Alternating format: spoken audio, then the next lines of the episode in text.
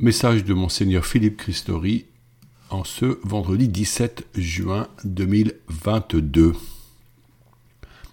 N'est-il pas temps de préparer notre été spirituel? Durant le temps pascal, nous avons approfondi le rôle central de l'Esprit Saint. Il continue à nous enseigner selon la promesse de Jésus.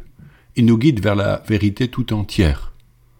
Dimanche dernier, pour la fête de la Sainte Trinité, nous entendions ce passage de l'Évangile selon Saint Jean. Quand il viendra, lui, l'Esprit de vérité, il vous conduira dans la vérité tout entière. En effet, ce qu'il dira ne viendra pas de lui-même, mais ce qu'il aura entendu, il le dira, et ce qui va venir, il vous le fera connaître. Jean 16 au verset 13 et 14. Ainsi, nous savons sur qui compter. Le Saint-Esprit est notre force et notre lumière. Les jours de la Pentecôte furent ceux de la joie, bien arrosés de pluie et de grêle en certains lieux, que ce soit la joie des trente mille scouts rassemblés à Chambord, celle des pèlerins en marche sur les chemins vers Chartres, celle des communautés qui, dans toute la France, se sont retrouvées en nombre pour vivre de magnifiques vigiles, celle de nos paroisses qui ont accueilli tant de fidèles, celle des confirmants qui ont reçu les dons du Saint-Esprit. Cette joie est un fruit de l'action du Saint-Esprit dans le cœur du fidèle qui s'engage à accueillir les événements de sa vie, plaisants ou difficiles. Demeurer dans la joie est un commandement clairement proposé par Jésus et renouvelé par Saint Paul. Maintenant que nous sommes dans le temps ordinaire, que nous pensons au mois de vacances, il est juste et nécessaire de préparer son programme spirituel. Où nous ressourcer? À quelle retraite ou session participer? Quel livre spirituel ou théologique lire pour enraciner profondément notre foi? Quel monastère visiter sur la route des congés? Cela peut se penser et s'organiser. Envisageons un discernement en vue de notre engagement ecclésial de la rentrée. Comment mieux utiliser nos talents pour la mission?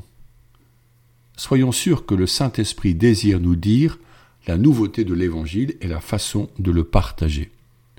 La promesse d'un esprit nouveau annoncée par le prophète Ézéchiel tient toujours. Notre pape François nous demande la sobriété de vie et il s'inquiète à juste titre du cléricalisme. Le synode nous a enseigné un peu plus comment échanger dans l'écoute du Saint-Esprit en méditant ensemble un passage biblique. Pourquoi ne pas continuer chaque semaine, voire en famille? Tous les psaumes nous demandent de louer Dieu. Pourquoi ne pas se mettre à chanter en famille des chants de louanges que l'on peut apprendre aisément sur Internet N'ayons pas peur de la nouveauté de l'esprit. J'aimerais vous partager une préoccupation pastorale. Pour nos enfants, normalement, nous devrions concevoir que l'instruction et la transmission des connaissances appartiennent à la mission des établissements scolaires. Puis il y a l'éducation, soit le chemin qui conduit l'enfant à un savoir-être ajusté à l'amour et au service du prochain, et cela appartient à la mission des parents. Or, dans l'Église, nous avons la catéchèse, qui d'ailleurs n'est nullement réservée aux seuls enfants, mais est destinée à tous les âges de la vie. Celle-ci est complète quand elle intègre l'instruction religieuse, c'est-à-dire la transmission d'un savoir ou d'un contenu biblique, théologique et moral, puis quand s'y ajoute l'éducation à la foi qui fait découvrir la relation à Dieu le Père par Jésus dans la force de l'Esprit. Instruction et éducation ont autant de valeur, sont également nécessaires pour avoir une foi vivante, qui soit une écoute de Dieu qui nous parle, surtout par les textes bibliques et par les appels subtils de l'Esprit, que l'on apprendra peu à peu à capter la vie chrétienne ne sera forte et stable dans les tempêtes de la vie humaine que si elle est ancrée dans le roc de la juste connaissance. C'est pourquoi il convient qu'à tout âge, nous fassions l'effort d'apprendre les fondamentaux, les prières, les commandements, les vertus, les grands textes, les psaumes, l'histoire de la révélation. L'Église a reçu le dépôt de la foi. La foi est une vertu infusée au baptême qui se nourrit de la parole de Dieu, de l'Écriture sainte. Par elle, Dieu se révèle et guide les croyants. Il n'est pas possible d'envisager l'avenir dans la liberté de l'esprit sans un enracinement profond dans la Bible et ses écrits. Comment ne pas vous dire mon étonnement lorsque je rencontre des collégiens qui vont être confirmés et qui ne possèdent pas une Bible? Comment ne pas être profondément attristé de constater qu'ils ne savent pas s'en servir, qu'ils n'en connaissent pas les diverses parties, qu'ils ne savent pas y retrouver spontanément les grands textes de la vie du peuple hébreu comme celle de Jésus. Qu'avons-nous fait ou pas fait, nous adultes, pour qu'ils en soient là? Aussi ne faut-il pas nous interroger quelle est notre détermination à les enseigner et à leur faire découvrir la parole divine qui leur donnera sagesse et clairvoyance? J'aimerais tant que les parents s'y emploient. Mais ils sont nombreux ceux et celles qui n'ont pas reçu eux-mêmes cet héritage de la foi et de la connaissance des choses sacrées. J'aimerais tant que les prêtres et les catéchistes s'engagent corps et âme pour transmettre de manière harmonieuse et éducative le contenu de la foi. Nous ne pouvons pas baisser les bras et accepter que les chrétiens ne soient pas formés et n'aient pas la connaissance des fondamentaux même de leur foi. Peut-on faire de nos paroisses de véritables écoles de la foi comme le demandait le pape Benoît XVI, et cela dès les classes de CE1 et CE2. En ce mois de juin, c'est le moment des bilans. L'année a été vécue de manière plus normale que la précédente. Nous avons retrouvé des temps de retraite, des sessions. Nous avons repris le rythme des activités. Maintenant, soyons généreux et ambitieux. Bien entendu, nous ne pouvons pas tout faire. Nos richesses humaines sont limitées. Aussi, je vous propose un triptyque sur lequel recentrer nos efforts.